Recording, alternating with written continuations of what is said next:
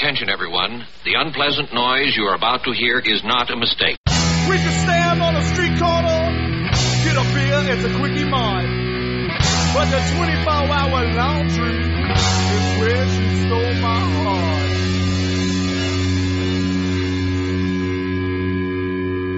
Hallo und herzlich willkommen zu Ausgespielt, dem nicht nur Rollenspiel-Podcast. Mein Name ist Jens und bei mir an den Mikros sind Sandra. Torben. Ja, was ist ausgespielt? Hat jemand eine griffige Philosophie dafür, was wir hier vorhaben? Wir reden über Themen, die uns interessieren. Und was interessiert uns so? Rollenspiel. Rollenspiel. Ja, nicht nur. Ja, Im Grunde mir ist der Titel von euch vorgegeben worden. ach so. Ja, also ich denke mal, wir werden uns hauptsächlich mit Rollenspielen beschäftigen, aber auch mit allen anderen Formen von Spielen, die spielerische Unterhaltung, Brettspiele, Sammelkartenspiele, Computerspiele. Wir werden über Filme reden, über Bücher, Comics. Comics. Haben wir irgendwas vergessen? Nein, ich hätte nur gesagt, Sammelkartenspiele war eigentlich mein Hobby, aber da habt ihr euch dann irgendwann geweigert, vor allem du, Jens. Geweigert, was geweigert? Ja, das zwischen die Rollenspielrunden einzuschieben, auch mal Sammelkartenspiele, Sessions zu machen. Ach so, das war mal so geplant. Ja, aber irgendwie sind wir beim Rollenspielen hängen geblieben. Ich bin so ein ähm, egoistischer Charakter, der nur an sich denkt. Na, ich, ich hatte dich verhöhnt, weil du bei Babylon 5 das Friedensstifter-Deck erwischt hattest. Okay. Über Babylon 5. Über Babylon 5 werden wir zum Beispiel vielleicht auch irgendwann mal reden. Großartige Serie. Ja, leider nicht mehr ganz aktuell. Leider nicht mehr ganz aktuell, aber unsere Sendung geht ja auch nicht live auf Sendung. Daher können wir reden über was wir wollen. Ähm, ja, äh, bei Ausgespielt, wie gesagt, wollen wir über hauptsächlich über Rollenspiele reden, nicht nur über Rollenspiele.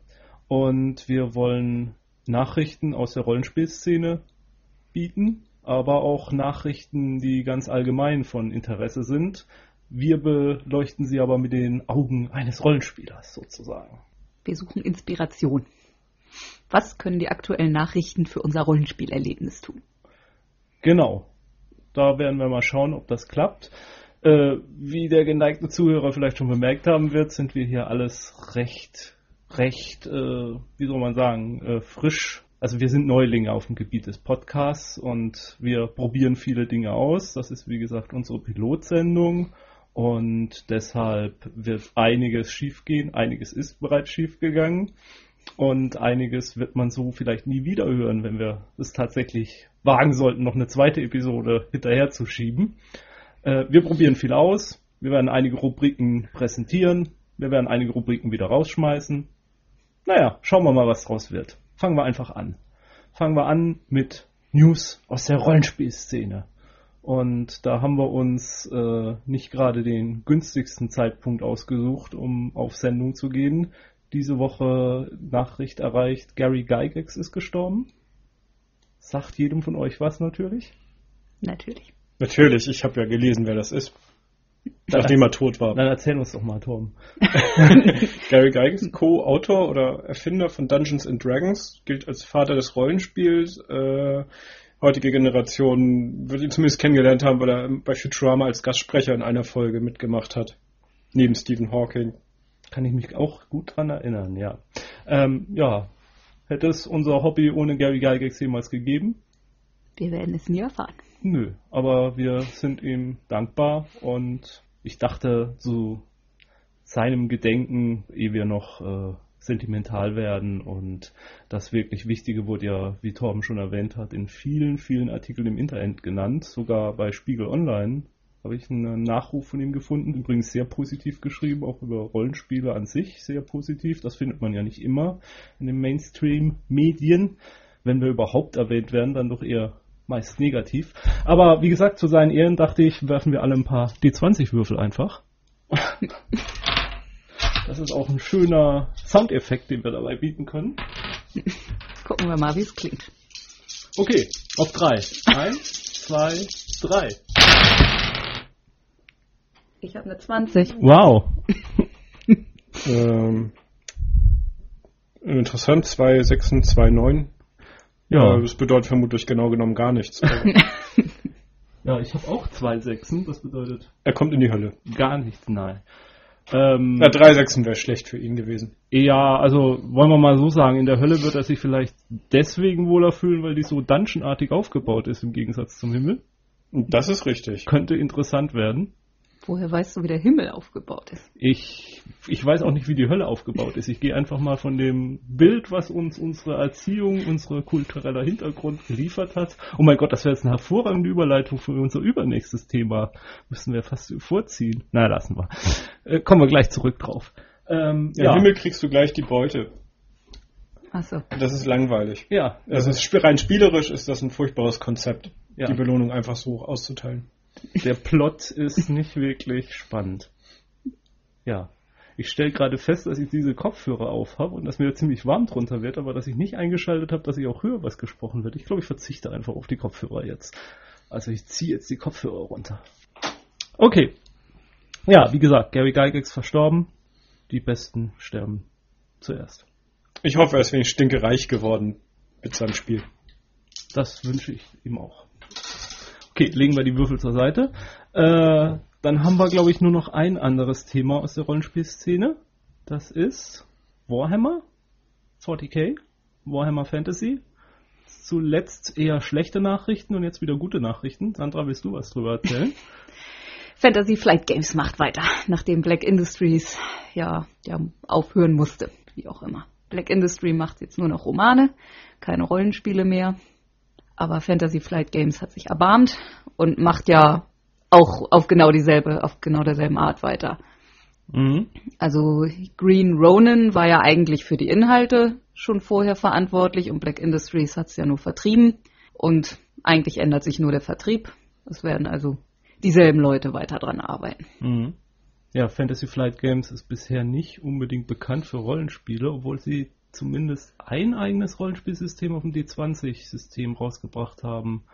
Ich glaube, irgendwas mit Midnight oder ich weiß nicht, es ist ich, ich, den genauen Titel fällt mir jetzt nicht ein, aber es äh, wurde immer beschrieben als äh, Mittelerde, dann wenn Sauron gewonnen hat.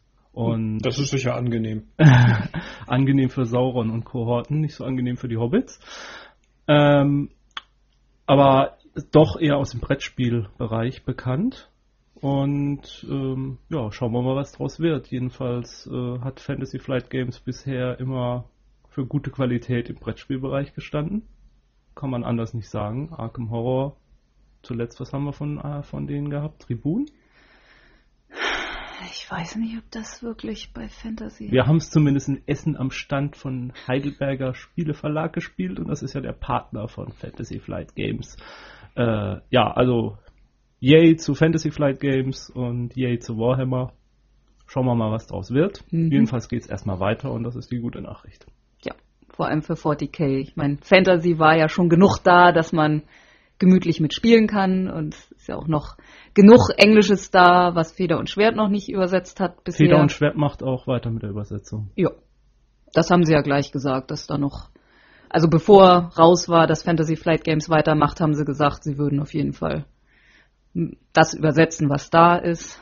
Ja, naja, und für 40k wäre es natürlich schon recht dramatisch gewesen, wenn nach dem ersten Band gleich wieder Schluss gewesen wäre. Ja, zumal, was ich bisher gehört habe, das Material aus dem ersten Band auch gar nicht unbedingt ausreichen soll, um die Rollenspielwelt so richtig rund spielen zu können, sondern dass da schon in den Dingen, die da kommen sollen, noch mehr Hintergrundmaterial geliefert wird, was dann die ganze, das ganze Abenteuererlebnis erst richtig abrundet.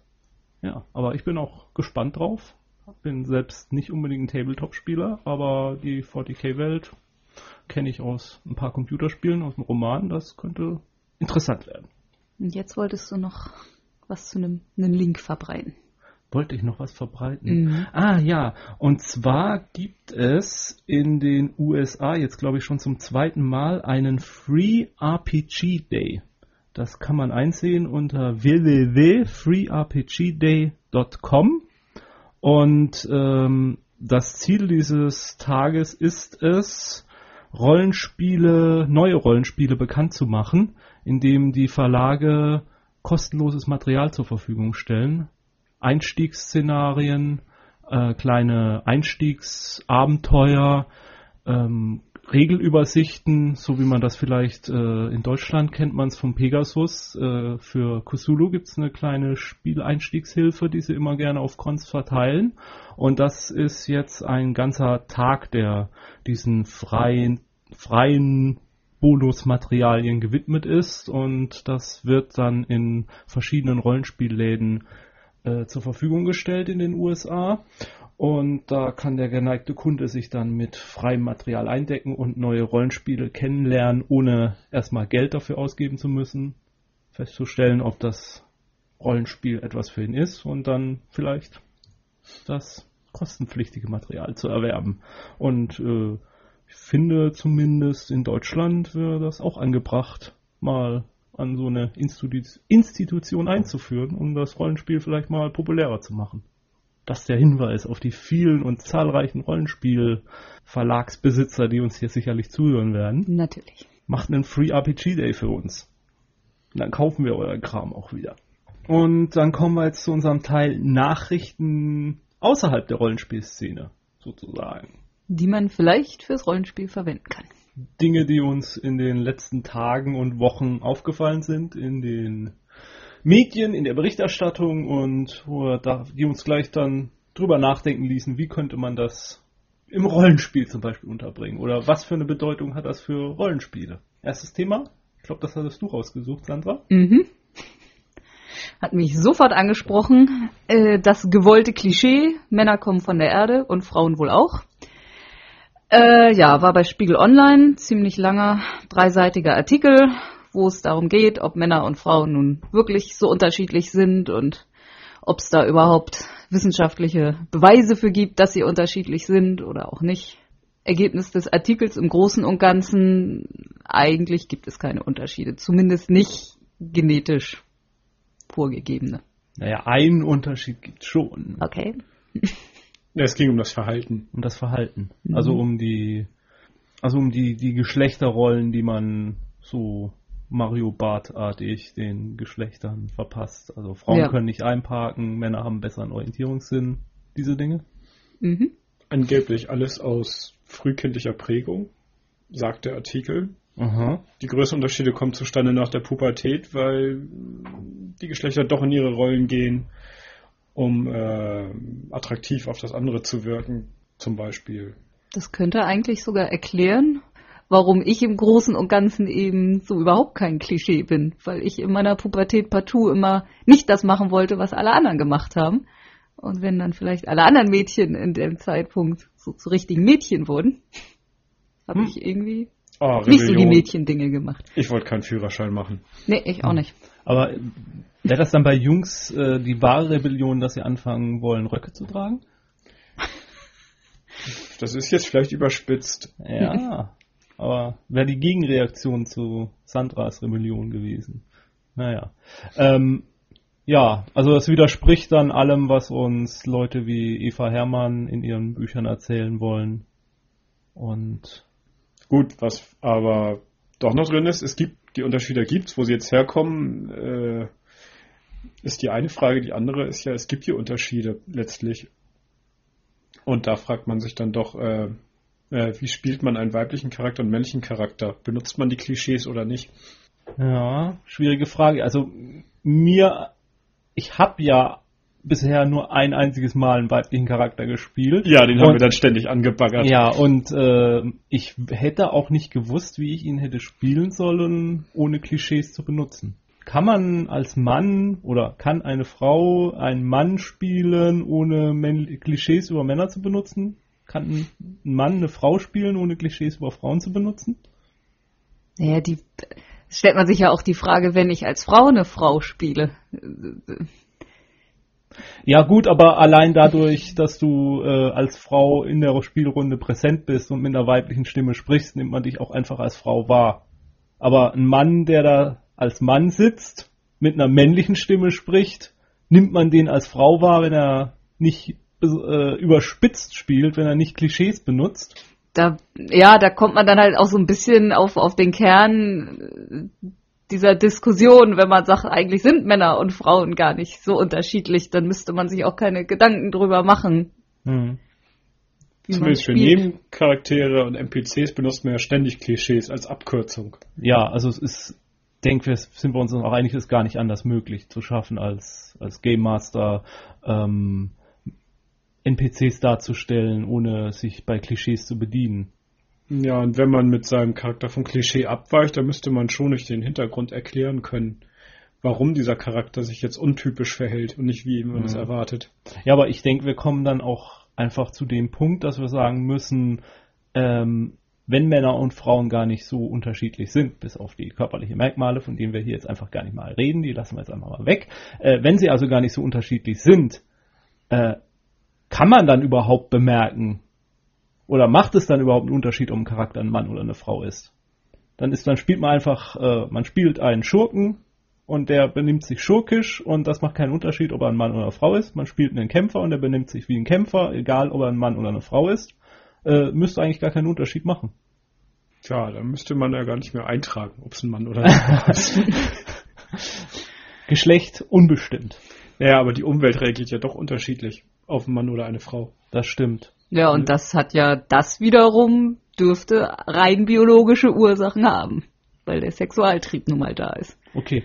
Äh, Oder Vorurteile. ja. Frauen benehmen sich, wie Frauen sich benehmen, weil das ihre biologischen, ihre genetischen, äh, ihre Chancen, sich äh, ihre Gene fortzutragen, erhöht und Männer benutzen sie, äh, benehmen sich wie Männer, weil das ihre Chancen, ihr Genmaterial zu verbreiten, verbessert. Kann man das so zusammenfassen?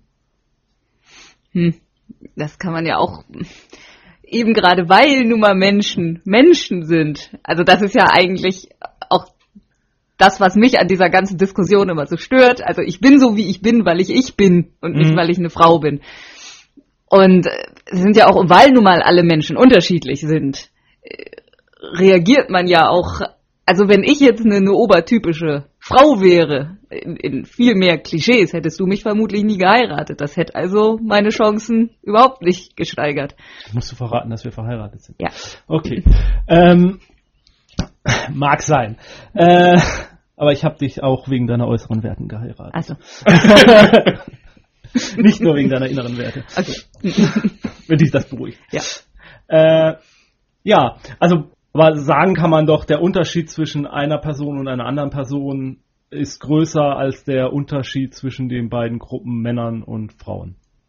Ja, wenn du das jetzt äh, so sagst. Kann man so sagen, oder? Kann man sagen? Ich denke das sagen. schon. Sind vielleicht andere Leute. Andere Ansicht oder vertreten eine andere Ansicht. Mhm. Noch mehr zu dem Thema? Oder haben wir das ausreichend angesprochen? Also äh, vielleicht nochmal, um auf den Artikel an sich äh, zurückzukommen. Äh, ich habe den jetzt hier auch vor mir liegen. Also es geht wohl darum, dass, äh, ja, es gibt ja einige Untersuchungen, da haben viele schon von gelesen, dass eben Männer einen besseren Orientierungssinn haben sollen, Frauen mehr reden.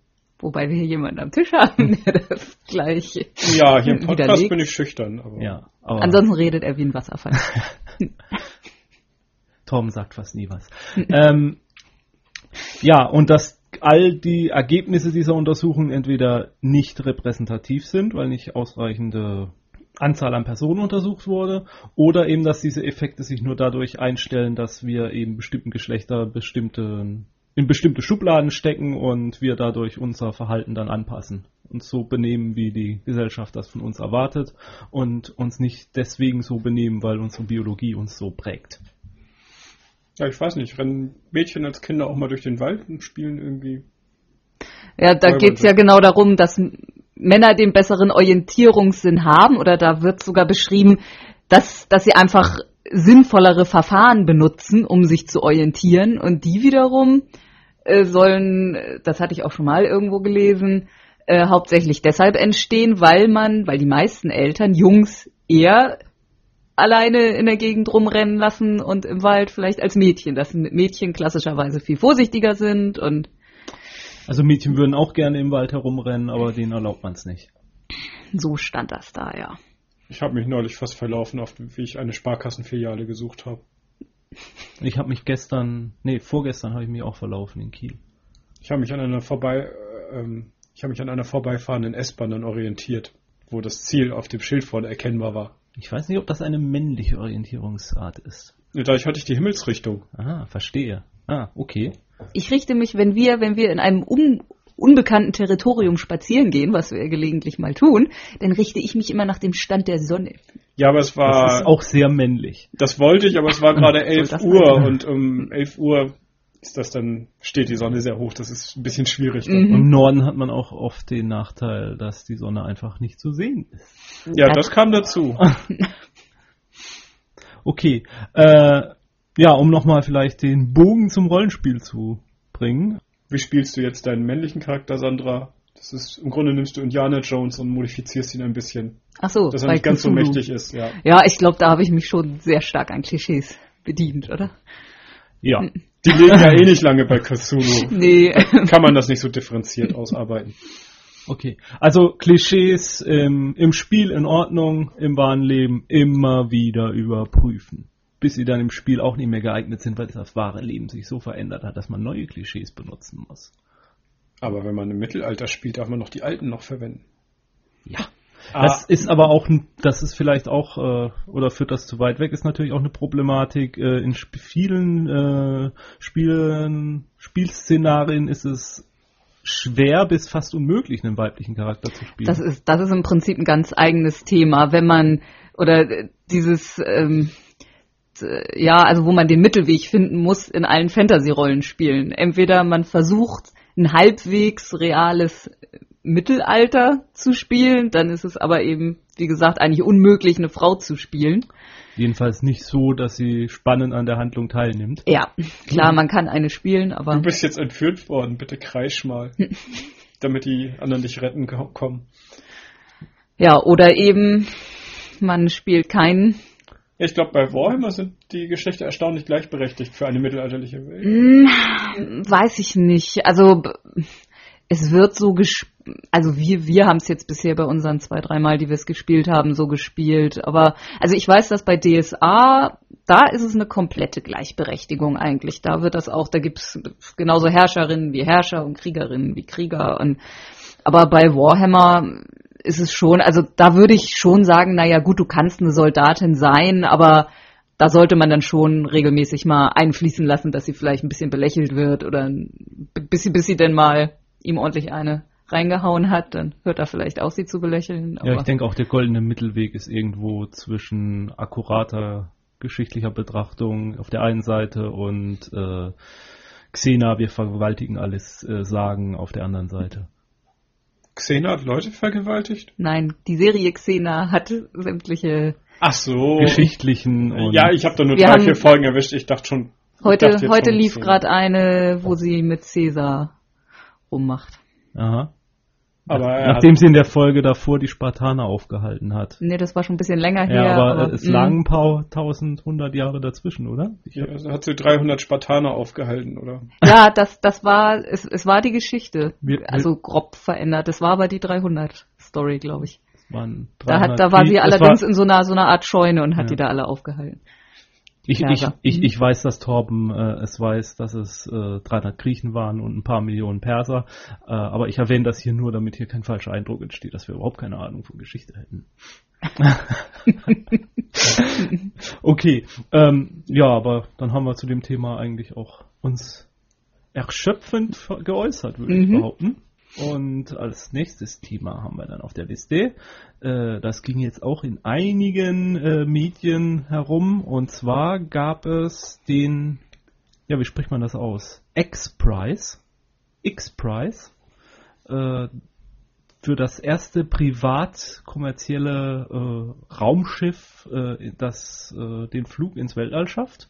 Das hat eine Gruppe gewonnen gehabt und der Nachfolger davon ist jetzt der Luna X-Prize. Wo es darum geht, welche privat finanzierte Organisation es schafft, als erstes ein unbemanntes Fahrzeug, Raumfahrzeug auf dem Mond zu landen. Na, endlich. Endlich fliegt da mal wieder jemand hin. Wann gab's Na, ich meine, endlich private Raumfahrt. private Raumfahrt? Ja, also wie gesagt, ich finde das äh, unheimlich spannendes Thema. Private Raumfahrt in vielen Rollenspielszenarien schon vorhergesagt und jetzt vielleicht endlich auch in der Realität angekommen. Mm, ja, zumindest die ersten Schritte. Also wenn tatsächlich Privat, Privatraumschiffe auch mal zum Mond fliegen, dann ob da findet man schnell raus, ob eine ob das kommerziell lohnt ist, denn äh, auf die Dauer wird das ja keiner machen, wenn es sich ökonomisch nicht lohnt. Also sonst bräuchten wir das Szenario von gelangweilten Milliardären, die unbedingt mal auf den Mond spazieren gehen wollen. Ich weiß nicht, ob sich das auf die Dauer trägt, wenn es einer gemacht hat. Hm. Nee, also so als, als umfassende, als um, regelmäßiges Ferienziel, auch von Normalmenschen. Klar, solange es noch was Besonderes ist, hat es halt diesen Flair, aber naja, auch so ein bisschen Geröll rumlaufen in einem dicken Anzug ist. Ja, aber so. Hände hoch, wenn wir unbegrenzte Geldmittel hätten. Wer wird's machen hier am Tisch? Klar. Mm, ja, natürlich. aber ich denke, auch wenn man es denn einmal gemacht hat und dann sagen kann, man hat's gemacht und man war da mal, dann ist auch gut. Also Vielleicht, wenn man sich wirklich so eine Eiswürfel immer vom Mond aus Mondwassereis. Ja, aber dann muss man ja nicht jedes Mal selber hinfahren. Ja, aber dann, da hat man dann, ja seine Angestellten. Ja, aber damit schaffst du einen Markt für Mhm. regelmäßigen Transport. Mhm. Ja, also ähm, der Mondgestein in deinem Garten. Äh, was, was man ja lesen konnte jetzt, ist äh, dieses Spaceship One hieß das erste Raumschiff, das es privat finanziert ins Weltall geschafft hat. Ähm, gab einen Preis von, ich weiß jetzt nicht, 10 Millionen, sage ich mal. Und äh, die Kosten waren aber weitaus höher. Und es soll sich jetzt aber dadurch bezahlt gemacht haben, dass dieser, ähm, dass dieser Milliardär, dem auch die Virgin äh, Fluglinien gehören, etwas, ein dieser Exzentriker, ich komme jetzt nicht auf den Namen, Moment, ich hab's hier, Richard Branson soll das Design gekauft haben oder beziehungsweise mehrere dieser Spaceship Ones jetzt in Auftrag gegeben haben, weil er das jetzt als Touristenattraktion, also als touristisches Flugziel den Weltall anstrebt. Also Virgin Airlines will Flüge ins Weltall anbieten und so hat sich jetzt die Entwicklung des Spaceships Ones für die Sieger des X-Prizes schon ähm, amortisiert. Also sie machen jetzt Gewinn damit. Ist jetzt die Frage, ob der Sieger des Lunar X-Prizes dann auch Gewinn machen wird mit seinen Investitionen. Ja, aber das Problem war, wenn ich das richtig verstanden habe, dass das keine bemannte Raumfahrt zum Mond ist. Nee, das auf keinen Fall. Es geht um ein unbemannte Sonde oder Raumfahrzeug Mars, also ein, ein Lunar Rover zum Beispiel. Wie kann man damit Geld machen? Mm, Oh ja, da müsste man. Ja, ist ein bisschen widersprüchlich, denn das heißt einerseits, die sind dann natürlich, die brauchen keinen Rückflug. Wenn es unbenannt, unbe, wenn, wenn es unbemannt ist, spart man den Rückflug, was natürlich enorm Kosten spart. Eines der größten Probleme automatisch löst. Aber andererseits kann man auch nichts transportieren. Und ja, nur von Forschungsergebnissen, da kann man nicht so viel Geld machen, eigentlich äh, gar nicht. Also sind wir doch wieder an dem Punkt, dass das etwas für reiche, gelangweilte Milliardäre ist. Na, es ist ein erster Schritt. Die, es soll ja, es gibt, es gab ja zum Beispiel einen Sonderpreis dafür, wenn Wassereis entdeckt wird. Wassereis gilt als wichtige Voraussetzung dafür, um zum Beispiel eine Kolonie oder eine äh, längerfristige äh, Station, Mhm. eine dauerhaft bemannte Station einrichten zu können. Also insofern sind da wichtige Schritte bei.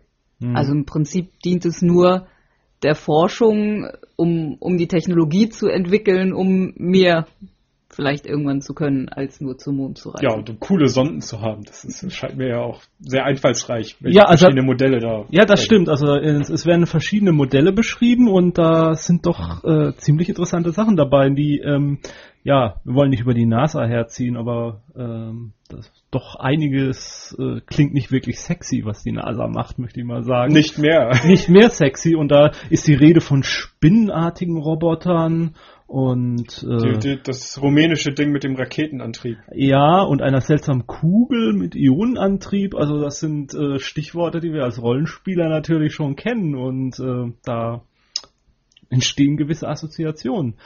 Frage, die sich mir jetzt noch stellt, ist, wozu brauchen wir überhaupt den Mond? Meine, gibt es irgendwas Interessantes auf dem Mond zu finden? An Materialien? Oder was kann man auf dem Mond tun, was man nicht auf der Erde tun kann?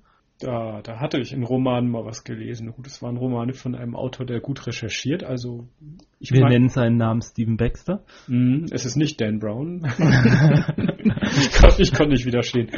Ähm, also wenn man Stephen Baxter Romane liest, hat man jedes Mal das Gefühl, irgendwie Raumfahrt ist so lohnt, auch kommerziell sowas von lohnenswert und toll und die Zukunft der Menschheit, dass man voll überzeugt ist. Aber ich, objektiv wird er natürlich nicht sein.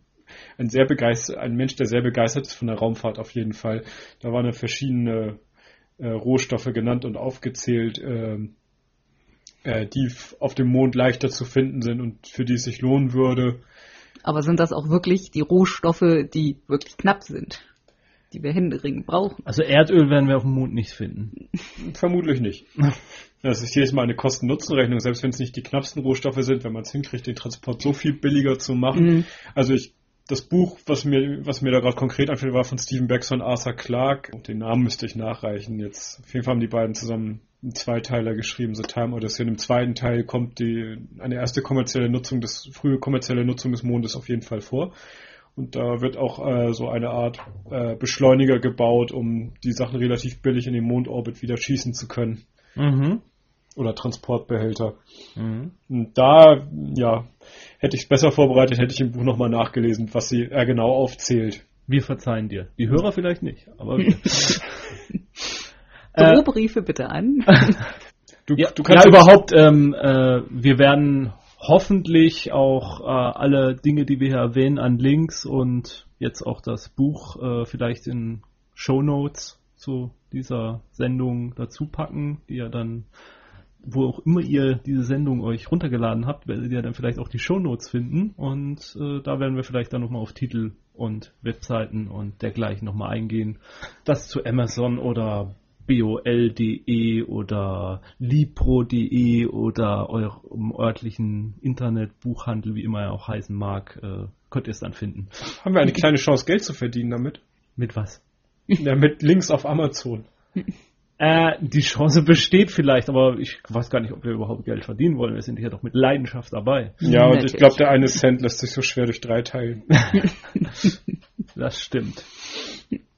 Ja, ja, aber woran mich die ganze Geschichte, als ich sie gelesen habe, worauf ich vielleicht nochmal eingehen wollte und dann wieder auch den Schwenk zum Rollenspiel, den wir ja immer wieder hinbekommen wollen. Äh, mich erinnert diese ganze Sache, dass da jetzt Privatleute sich daran machen, so ein Forschungsziel zu erreichen. Mich erinnert das irgendwie so äh, an ein Wiederaufleben dieser Zeit, die in Jules Verne-Romanen beschrieben wird. In 80 Tagen um die Welt, äh, das äh, reiche englische Gentlemen sich in ihrem Club zusammensetzen und eine Wette abschließen, äh, wer es denn wohl schaffen wird, als erster einen Berg zu besteigen oder äh, den Kongo zu erforschen, die Quelle des Nils zu finden äh, oder im, in 80 Tagen um die Welt zu reisen. Es beginnt diese Zeit wieder anzubrechen, diese, dieser, diese Leidenschaft an Forschung von Privatleuten? Ist das ein, eine neue Epoche, die wir da erleben vielleicht? Ja, also warum sie vorbei war, war, weil diese neuen Projekte einfach zu groß wurden für Privatleute. Da mussten Staaten hinterstehen. Für, den, für das Wettrennen zum Mond brauchte man die Motivation durch den Kalten Krieg. Auch noch, um da so viel Geld reinzustecken. Jetzt bin ich nicht sicher, ob durch modernere Technik die Sachen einfach wieder erschwinglicher werden oder ob die Privatleute inzwischen teilweise so stinkreich sind. Okay. Ja, aber trotzdem, äh, ja, kann ja beides sein. Also äh, gerade vor kurzem wurde äh, wieder eine neue Forbes-Liste, glaube ich, Mhm. veröffentlicht mit den reichsten Männern der Welt. Ich glaube, der reichste ist jetzt ein Inder. Vielleicht wird ja auch ein Inder jetzt äh, N nee. nicht. Ist ja ja, okay, aber ähm, Es waren jedenfalls viele Inder dabei unter den. äh, Privatpersonen mit äh, vielen, vielen äh, Nullen auf dem Konto. Also gut, die vielen Nullen haben wir vielleicht auch, aber bei denen steht dann auch eine äh, positive Zahl vorne. Ja, wobei ich überrascht war hier bei diesem Privatrennen zum Mond, was da genannt wurde, ein paar Dutzend Millionen Dollar. So Ja. In der Größenordnung sind die Kosten. Und ja, und wenn man überlegt, dass der reichste Mann, was waren das, 60 Milliarden oder so, da Mhm. klingt das dann ein bisschen nach Portokasse, ne? In, in der ja, also Dimension. es ist so. machbar für ihn, wenn er Lust darauf hat. Ja. Kann Aber, das locker aber ich könnte mir das auch als, als spannendes Rollenspiel-Szenario vorstellen. Man, dass man. Ach so, äh, in der heutigen Zeit ein Gentleman's Club. Club. Nein, heute natürlich dann, um wieder bei den Klischeesachen sitzen dann natürlich nicht nur Männer. Nein, nicht Ah, nur Männer. Kein natürlich, natürlich. Gentlemen and Gent- Gentlewomen sitzen beisammen und äh, schließen Wetten ab, wer es als erstes schafft, äh, den Mars zu erreichen. Oder was gibt's noch für lohnende Ziele im Sonnensystem? Ein Ja. Jupitermond. Ja, das ist ja zu zeigen, was lohnt. Ja, also genau, aber ähm, Wer schafft es vielleicht, einen Asteroiden aus dem Asteroidengürtel in den Erdorbit zu bringen? Ja, aber äh, könnte man sich doch äh, spannende Abenteuerideen für vorstellen. So reiche Milliardäre, die sich äh, Fachleute anheuern, ein Team Na, zusammenstellen. Im das dann- Spiel mit Sabotage durch die Konkurrenten. Natürlich. Und äh, ja, aber ein, Science- ein, ein Nah-Science-Fiction-Szenario, das äh, zumindest auch realistisch erscheint und das auch ohne Außerirdische zum Beispiel auskommen würde. Ja, das wäre noch Hard SF. Also gibt ja die Mhm. Unterscheidung bei der Science Fiction zwischen der noch einigermaßen realistischen Science Fiction, die wirklich noch denkbare Technologien benutzt, und dann natürlich die bunteres, äh, im Gegensatz zu der bunteren Science Fiction mit überlichtschnellen Raumschiffen wie Mhm. Star Trek und äh, dem, was, wir, im- was im Kino halt schöner kommt. Aber Ja, klar. Aber äh, ich denke mal, das ist eine richtig spannende Entwicklung jetzt. Und da kann man noch viel Stoff draus ziehen. das uns, und es ist uns viel früher versprochen worden. Ja, wo ist mein Jetpack? Los Angeles Olympische Spiele Eröffnung 1984. Stimmt. Und was ist daran danach schiefgelaufen? Das ist immer noch zu teuer, vermutlich. Wir haben einfach nicht lang genug. Aber ja, also neue Technologien, neue Verfahren und viel Geld in den Händen von Leuten, die nicht wissen, was sie damit tun sollen.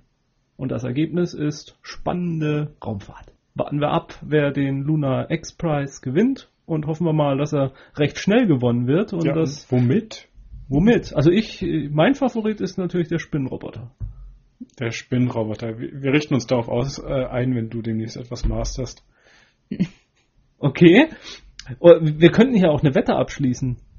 Ja. Hältst du dagegen und sagst, die Rumänen gewinnen? Mit ihrem Raketenantrieb? Oh, jetzt sind wir wieder bei Vorurteilen. Also, ich weiß Okay, okay, Obwohl vergiss. sie können billig Handys bauen.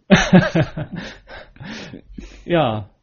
Äh, Vielleicht ist ein Nokia-Handy das erste Handy auf dem Mond. Ja, nee, ich müsste die Kandidatenliste nochmal durchgehen, wenn ich auf einen setzen sollte. Ja, okay. Äh, Ist ja auch nicht so wichtig. Gut. Damit hätten wir das Thema, glaube ich, auch erstmal erschöpfend beendet. Mhm. und kommen dann noch äh, zu was ganz Interessantem, wie ich finde jedenfalls. In anderen Podcasts sprechen sie da immer von World Robot Domination. Und ein äh, gewisser Noel Sharkley, Professor für künstliche Intelligenz und Robotik an der Universität Sheffield. Sheffield ist in England, oder? Hätte ich jetzt auch Ja. gedacht. nehmen wir mal an, dass das Sheffield in England auch gemeint ist, hat äh, eine interessante Rede gehalten, in der er vor den Auswirkungen des Einsatzes von Kampfrobotern warnt. Wer hat das alles gelesen? Ja, ich hab's gelesen. Mhm. Nicht? Oh, Sandra, du hast das nicht gelesen. Keine Hausaufgaben gemacht? Entschuldigung. Böse, böse, böse. Äh, dann, also wir müssen es ja sowieso für unsere Hörer zusammenfassen. Jedenfalls das US-Militär setzt äh, wohl immer mehr automatisierte Kampfeinheiten ein, kann man das so Mhm, sagen? Ja, bisher eher Drohnen, die ferngesteuert werden, aber halt teilweise ferngesteuert aus den USA, also auch überall auf der Welt. Mhm. Mm, Jetzt ist natürlich der nächste Schritt dann natürlich autonome Drohnen, die gar nicht mehr gesteuert werden, sondern wo ein Computer halt die Entscheidung trifft. Mhm. Ein Computer namens Skynet. Ja, aber der Unterschied ist ja, was der Professor gerade sagt, wir denken bei äh, selbstständig agierenden Robotern so intelligente Computer wie Skynet. Er meint, die Dinger sind dann so dumm wie eine Waschmaschine und entscheiden halt über Leben und Tod und ob äh, jemand getötet wird. Mhm. Mhm. Also ja, um das nochmal zusammenzufassen, ähm, das US-Militär setzt jetzt nicht nur äh, Flugdrohnen mittlerweile ein, sondern im Irak äh, werden äh, patrouillierende Soldaten auch von, ja, wie soll man sagen, ähm, von, von, von fahrenden Geschützen äh, begleitet, die äh, Ziele automatisch ins Visier nehmen und äh, der Soldat muss dann nur noch den Schussbefehl selbst abgeben. Also es ist immer noch eine menschliche Entscheidung da, die bisher eine bisher immer noch eine menschliche Entscheidung da, die die die auf den Knopf drückt, ob geschossen wird oder nicht. Und äh, ja, der nächste logische Schritt ist eben eine Art Freund-Feind-Erkennung der, äh, der Roboter, die dann automatisch Feinde ins Visier nehmen und schießen. Und die Bedenken des Professors sind natürlich, dass ein wie ein äh, so eine Maschine das überhaupt können soll, wenn sie, wie Torben schon meinte, dumm wie eine Waschmaschine ist. Ja, also sie ist zu dumm für die Asimovschen Robotergesetze. Ja, da wollte ich vielleicht auch nochmal drauf zu sprechen kommen. Die, äh, Asim, ja, also die Robotergesetze äh, werden wohl nie in, die, in Anwendung finden bei diesen Kampfrobotern. Äh, nee, das wäre ja hinderlich, Mhm. dass kein Mensch getötet oder zu Schaden kommen soll. Durch Kann, kann jemand die Robotergesetze mal kurz zusammenfassen? Oh, Quizfrage, Quizzeit. Äh, ähm, Also, also Menschen töten nichts gut. Das ja, ich. das war das Oberste, glaube ich. Mhm. Menschlichen Befehlen gehorchen, wenn das nicht im Widerspruch zu den Mhm. Menschen töten steht. Wobei auch durch passive Untätigkeit darf Menschen auch kein Schaden zugefügt werden. Mhm. Also Herzmassage, wenn nötig. Und äh, die eigene Existenz schützen. Isaac Asimov, die Roboter und wir, da steht's in unserem Regal. Ah, und ich glaube, es steht bestimmt gleich vorne. Äh, eigentlich haben wir alphabetisch geordnet. Nein, hier in diesem Regal neben, neben dem Stofftierchen Ah. namens Sean. Du wirst für die Shownotes sicher einen YouTube-Link finden auf die Szene aus der 200 Jahre Mann, wo Robin Williams als Roboter die äh, Asimovschen Robotergesetze zitiert, komplett mit holographischer Begleitshow. Dieses Buch fällt auseinander. Das ein. Roboter darf kein SF-Autor an das Finanzamt verpetzen oder durch Untätigkeit zulassen, dass ein solcher an das Finanzamt verpetzt wird. Das ist eine Parodie, oder? Ich glaube auch. Ja, wir hatten sie im Prinzip. Ja, das letzte, Ge ich glaube, ein Gebot ist noch, dass er natürlich sein eigenes Überleben sichern soll, wenn das eben nicht äh, im Widerspruch zu den anderen Gesetzen steht. Ja, und es gibt einen Asimov-Roman, wo ein Roboter schließlich weiterdenkt und sich ein nulltes Gesetz selber ableitet, dass er, ich glaube, das Galaktische Imperium war der Roman. Ah, das müsste ich sonst auch nachreichen. Es ist aus, der, aus dem Foundation-Zyklus. Das nullte Gesetz ist, dass er die menschliche Gesellschaft und als Gesamtes schützt. Das heißt, dieser, das als höchste Priorität setzt. Das heißt, dieser Roboter ist in der Lage, einzelnen Menschen zu schaden, wenn er meint, dass es einem, dem Gesamtwohl der menschlichen Gesellschaft dient. Das macht ihn natürlich gefährlich. Mhm. Okay. Ja, um jetzt nochmal vielleicht auf die bisher vorhandene Robotertechnik äh, zurückzukommen. Äh, interessant ist ja an dem an dem Artikel, dass ja drauf eingegangen wird, dass die Roboter eben nicht unterscheiden können, ob es ein feindlicher Kombatant, Kombatant ist oder um einen Zivilisten handelt. Äh, da hat sich bei mir gleich die Frage gestellt, können menschliche Soldaten das denn mittlerweile überhaupt noch? Wenn man sich den Irak anguckt. Äh, das hörte schon in Vietnam auf, glaube Ja. ich. also menschliche Soldaten sind ja fast nicht in der Lage, diese Unterscheidung zu treffen. Von daher ähm, Ja. wird die Lage schlimmer dadurch, dass wir Roboter losschicken. Ja, und menschliche Polizisten haben schon Probleme. Also das Einzige, was man natürlich sagen muss ähm, und warum die Militärs wahrscheinlich wohl auch so neben dem Grund, dass sie natürlich Menschenleben, äh, die eigenen, die das Leben der eigenen Soldaten schützen wollen, ist natürlich ein Grund, dass die Roboter keine Skrupel haben abzudrücken. Ja, und die Roboter laufen später nicht traumatisiert durch das eigene Land. Ja, das äh, erleichtert äh, Obwohl, ich stelle mir das gerade vor, eine Horde traumatisierter Roboter. die Trampen durch das Land ziehen und dann vom Sheriff ein bisschen schlecht angefasst werden und im Wald dann die ganze Nationalgarde aufmischen. Ein interessanter Film. Ja, Ich würde ihn gucken. möglicherweise gibt es da Plagiatsvorwürfe. Ähm, Rambo. Also, warum Mhm. eigentlich nicht? Äh, Clever, Jens, clever. Rambot. äh, ja, aber äh, wohin geht dann die Entwicklung weiter? wenn wir das Max. mal- Entschuldigung. Max? Battlemax. Ach, Mech. Ach so, aber, wer, wer, Aber dann lassen die menschlichen Piloten einfach weg. ja, ja, werden eines Tages Kriege dadurch geführt, dass äh, die roten Roboter gegen die blauen Roboter kämpfen? Ja, das wäre ja dann, das wäre ja ein Fortschritt gegenüber heute. Nur so wie es momentan aussieht, werden es dann die blauen Roboter gegen die äh, armen Soldaten von dem schwächeren Land sein. Ja, aber das wird in dem Artikel, glaube ich, auch erwähnt, dass die Robot die Robotik mittlerweile so weit ist, dass man ähm, einfache Kampfmaschinen mit Teilen zusammenbauen könnte, die man in einem Elektrohandel zusammenkaufen kann. Also dass es irgendwann auch äh, Terroristenroboter gibt. Ja, allerdings, äh, also solche Kampfroboter werden ja nicht, äh, nicht durch die, also durchs reine Bauen mächtig. Das Wichtige sind ja die, die Algorithmen, das, die Intelligenz des Roboters. Und wenn du dann da im Baumarkt was zusammenschraubst und die Gegenseite hat. Ja, aber ähm, äh, ich Oh, meine, Open Source Software, ja, das kommt irgendwann dann. okay. ist nur eine Frage der Zeit, bis jemand das so Bilderkennungsalgorithmen als Mhm. Open Source Software hat. Äh, mag jetzt ein bisschen lächerlich klingen, aber äh, überlegen wir uns mal, was für Sprünge die Computertechnologie in den letzten Jahren gemacht hat. Äh, weit weg ist das nicht, oder?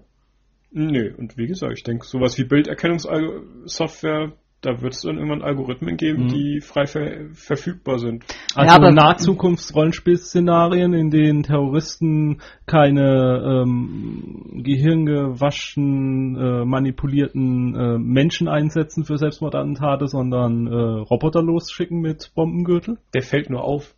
Mhm, noch. Die- noch fällt er auf, aber ähm, er könnte sich ja auch, was weiß ich, in der Kanalisation bewegen. Ja, eben, es, es muss ja kein, kein humanoider Roboter sein, der durch die Straße spaziert. Nein, also wir reden jetzt, sondern- ja, das können wir sagen, wir reden hier jetzt nicht von äh, Robotern à la, äh, was weiß ich, Battlestar Galactica, Zylo- Zylonen in humanoider Form oder ähm, Ja, also Robocop, sondern wir reden tatsächlich über äh, kleine Mini-Panzer. na, wer kennt noch Nummer 5 lebt? Oh, Ja, Mhm. So ein, na, der war schon zu intelligent, aber Ja. von der Gestaltung her. von der Gestaltung her, ja. Ja, natürlich nicht so doll gepanzert jetzt der Nummer 5, aber wenn es von Terroristen zusammengeschraubt ist. Warum nicht? Hm. Ja, also ich meine, Shadowrun bietet da ja in dem Szenario, Szenario mittlerweile schon viel mit äh, Rigger, die Rigger, die Charakterklasse, die mit äh, Drohnen arbeitet und kleinen Oh. Panzern und dergleichen. Habe ich neulich mal gespielt und es war eine Spinnendrohne. Eine Das Spinnendrohne. gefallen, Ah, ja. verdammt, und ich war nicht dabei. ja, Ich äh, befürchte, ich, die eine Befürchtung, die ich hege, wenn Roboter in der Realität, Kampfroboter in Mode kommen, dass sie dann uncool werden. Also wer will noch mit Kampfrobotern in einem Spiel spielen, wenn die in echt gerade im Einsatz sind? Ich meine, spielt jemand mit Panzern wo in Rollenspielen. Das muss schon etwas weg sein von der realen Welt. Ja, zu dem Thema fällt mir nur noch ein, ähm, es gab wohl auch schon die ersten Tote durch einen durchgeknallten Roboter, Kampfroboter. In äh, Südafrika soll ein automatisiertes Geschütz äh, mehrere Soldaten umgebracht haben oder zumindest verletzt haben. Ich bin mir jetzt nicht sicher, ob es wirklich Tote Nee, gab. ich glaube, sie hatten gesagt, irgendwie acht Tote, 14 Verletzte. Also ein automatisiertes Geschütz, das äh, eine Fehlfunktion hatte und dadurch dann einige eigene Soldaten traf. Ja, war es ein Kurzschluss oder ein Programmierfehler? Oder war der Roboter böse? Oh. Wer würde einen Roboter je beschuldigen? Er hat immer die Ausrede, es war eine Fehlfunktion. Ich habe nur Befehle befolgt und da fällt es dir wirklich schwer, ihm zu widersprechen. Tut mir leid, John. Okay, ähm, jedenfalls ist das auch ein Gebiet, kann man sagen, in dem uns die Science Fiction schon seit Jahrzehnten äh, ja die Zähne lang macht. Kampfroboter und dergleichen und äh, man hat das Gefühl, auch da steht's jetzt plötzlich kurz vor der Tür, als keiner mehr damit gerechnet hat. Ja, wobei die Science Fiction sogar versucht, die Kampfroboter zurückzunehmen. Zumindest bei dem Zeug, was ich lese. Peyron? Ja, da wird auf Krampf versucht, wieder menschliche Charaktere die Raumschiffe fliegen zu lassen und äh, bei Kämpfen äh, äh, an die Front zu werfen. Da sind die Kampfroboter mehr die Begleitung. Und da, äh, wenn es konsequent wäre, wären da eigentlich nur Kampfroboter zugange und vielleicht so, na, man bräuchte eigentlich auch in den Raumschiffen würde man bei Raumschlachten keinen einzigen Menschen reinsetzen, wenn es äh, dann konsequent die Möglichkeiten, wie sie dargestellt wurde, nutzen würde. Ja, also da dann nochmal lobend vielleicht Battlestar Galactica, die neue Serie erwähnen, die jetzt in ihren ähm, Zylon-Raumschiffe keine Zylonen mehr sitzen hat, die das Raumschiff steuern, sondern die Das Raumschiff ist ein Das Raumschiff ist ein anderer Zylone, Art. ja. Ja, clever. Wir sind mit der Zeit gegangen. So mögen wir unsere Science Fiction. Ja, wenn sie, wenn sie das schafft. Okay. Gal- Galactica schafft noch einiges mehr, aber das war das erste, was einem positiv auffiel beim Pilotfilm. Ja, äh, ja, okay. Also, äh, was können wir unseren äh, Zuhörern raten? Äh, jagt äh, bewaffnete Waschmaschinen auf eure Spieler und lasst, schaut mal, wie sie mit dieser Bedrohung zurechtkommen. Ja, Und vielleicht nehmen ja beim nehmen ja die die reichen Gentlewomen und Gentlemen, die zum Mond fliegen, auch ein paar Waschmaschinen mit, um sie auf dem Mond gegeneinander kämpfen zu lassen, in der Arena kämpfen. Ja, heute ist es Roboterfußball. ja, das ist doch eine jährliche Meisterschaft, oder? Mhm. Roboterkämpfe gibt's auch schon. Das sind noch ferngesteuerte Roboter, aber das Roboter Wars nennt sich das. Das läuft in den Mm. USA. Das sind noch so ferngesteuerte, es- man kann sie eigentlich nicht mal Roboter nennen, Ich aber glaube, es gab eine deutsche Fassung. gab's auch? Ja, wurde von einem ehemaligen Big Brother-Kandidaten Au. kommentiert. Oh, ja, ich erinnere mich dunkel. Oh, Ich böse, erinnere- mal ich-. Und manche dieser Roboter sind gar nicht ferngesteuert, da sitzt dann Homer Simpson drin. Okay, die Folge kenne ich auch. Ich nicht. Da sind wir, haben wir jetzt mittlerweile eigentlich alles erwähnt, was wir lieben? Noch nicht. Noch, Noch, nicht. noch nicht? Nein. Aber ich nein. denke, das Thema Roboter haben wir dann auch langsam abgeschlossen. Ja, Und, äh, hätten wir noch die berühmtesten, beliebtesten aufzählen können, aber das muss, glaube ich, nicht sein. Die kennt jeder. natürlich. Bender. Ja, und jetzt kommt die Schlussrubrik mit Sandra. Genau, die Rauschmeißer-Rubrik, um die ich hart gekämpft habe. Äh, wir nennen sie zunächst Sandra liebt. Sandra, Sandra liebt. Sehr schön. Ähm, ja, und in der Rubrik geht's kurz und knapp darum, dass ich oder eventuell später auch einer der anderen einfach erzählt, was er derzeit gerade furchtbar liebt und warum. Ähm, mir fallen spontan gerade drei Sachen ein. Äh, das erste, Sternwanderer, haben wir kürzlich auf DVD geguckt. Äh, ja, überraschend guter Fantasy-Märchenfilm. Kann ich bestätigen? Ja, aber wieso überraschend, Robert De Niro. Ja, eigentlich, ja, ich weiß auch nicht. Eigentlich sollte es nicht überraschend sein. Gute Vorlage ja auch von Neil Gaiman, also vermutlich gute. Ich kenne sie noch nicht. Das Neil Gaiman kenne ich eigentlich nur Sandman Comics und die sind großartig. notieren, Sammelband zulegen. Hausaufgabe, Mhm. Sandman lesen und Stern, Stardust. Nee, wie heißt der immer? Ja, Stardust. Stardust, für die, Mhm. die nur englische Originalfassung gucken. Wir haben es in der Originalfassung geguckt, aber Äh, Richtig. ja, also ja, einfach rundum gelungener Film, der sich nicht nicht zu ernst nimmt, aber trotzdem auch die den notwendigen Ernst, um es irgendwie Man fiebert mit den Leuten mit Jo. und kann trotzdem lachen. Und Mhm. der schöne Touch vom Märchenhaften der Zauberei. Ist auch ein bisschen schön. ja Ja, er ist wirklich schön. Ja, gut. Das war das, was ich kürzlich gerade geliebt habe. Sandra liebt und wir lieben auch Tom, oder? Äh, ja, ich würde. Ja, gut. Okay. Du bist ein bisschen verliebt. Ich schwärme ein bisschen. Okay. Also schwierig zu unterscheiden. Mhm. Ja, äh, das zweite, Torchwood, ein Doctor Who Spin-off. Wer ist Dr. Who, frage ich jetzt mal. Du weißt es natürlich, ja. Doctor Who, äh, vermutlich die älteste Science-Fiction-Fernsehserie der Welt. Britische Serie, die es in Deutschland nur sehr sporadisch ins Fernsehen geschafft hat. Kürzlich ja gerade ein paar Episoden auf Pro 7. Soll wohl auch sogar weitergehen. Jetzt verschoben auf Sonntag. Ja. Sonntag nachts oder. Nee, nee, wieder nachmittags. Ein eigentlich richtiger gute, Sendeplatz. eigentlich gute Sende, Senderplatz, ja. Ja, aber wir wollen nicht über Doctor Who reden, was auch sehr gut ist, sondern den Spin-off Torchwood. Ja, eine Serie, der ich am Anfang auch nicht so so viel zugetraut habe. Es ist also eine Person, die bei Doctor Who eingeführt wurde, ist jetzt äh, ja, also ich kann ja auch mal kurz sagen, warum Torchwood sogar auch gut zum Rollenspiel passt, weil in Torchwood die Hauptperson eigentlich eine sehr klassische Rollenspielegruppe abgeben. Äh, in Torchwood äh, geht es um verschiedene Personen, die zu einer unabhängigen Spezialeinheit zusammengefasst wurden und die ja quasi auf einem Raumzeitriss, also sie sitzen in Cardiff und da ist zufälligerweise ein Raumzeitriss, der dafür sorgt, dass gerade da immer furchtbar viele Aliens mal reinschauen. Also vergleichbar mit Buffy mit dem Mhm, Helm auf. Genau.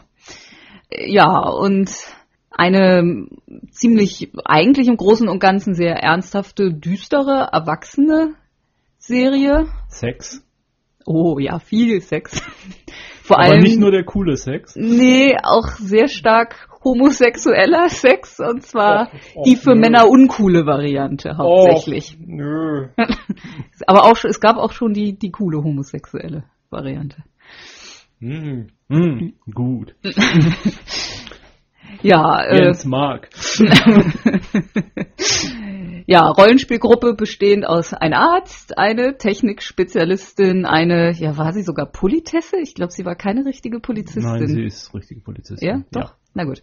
Äh, ja, Polizistin, dann noch den, ja, den Mann fürs Alles, für, für, fürs Grobe. Nee, auch nicht wirklich. Er organisiert und verwaltet und sitzt am Empfang und ist die Sekretärin, irgendwie alles in einem. Der Butler. Ja. Ja, und dann eben die eigentliche Hauptperson, die aus von Doctor Who kommt, Jack, äh, der äh, Soldat aus der Zukunft. Und Vergangenheit. Ja, das auch. Ja, also sehr schöne Serie, auch relativ trashig, wie Doctor Who auch. Monster der Woche wird bekämpft. Nee, nicht nur, auch noch Nee. ein bisschen eine fortlaufende Handlung. Ja, ja schon. Also kann ich auch bestätigen, so finde ich auch hervorragend, Torchwood. Düster, Mhm. brutal, Mhm. was für Erwachsene.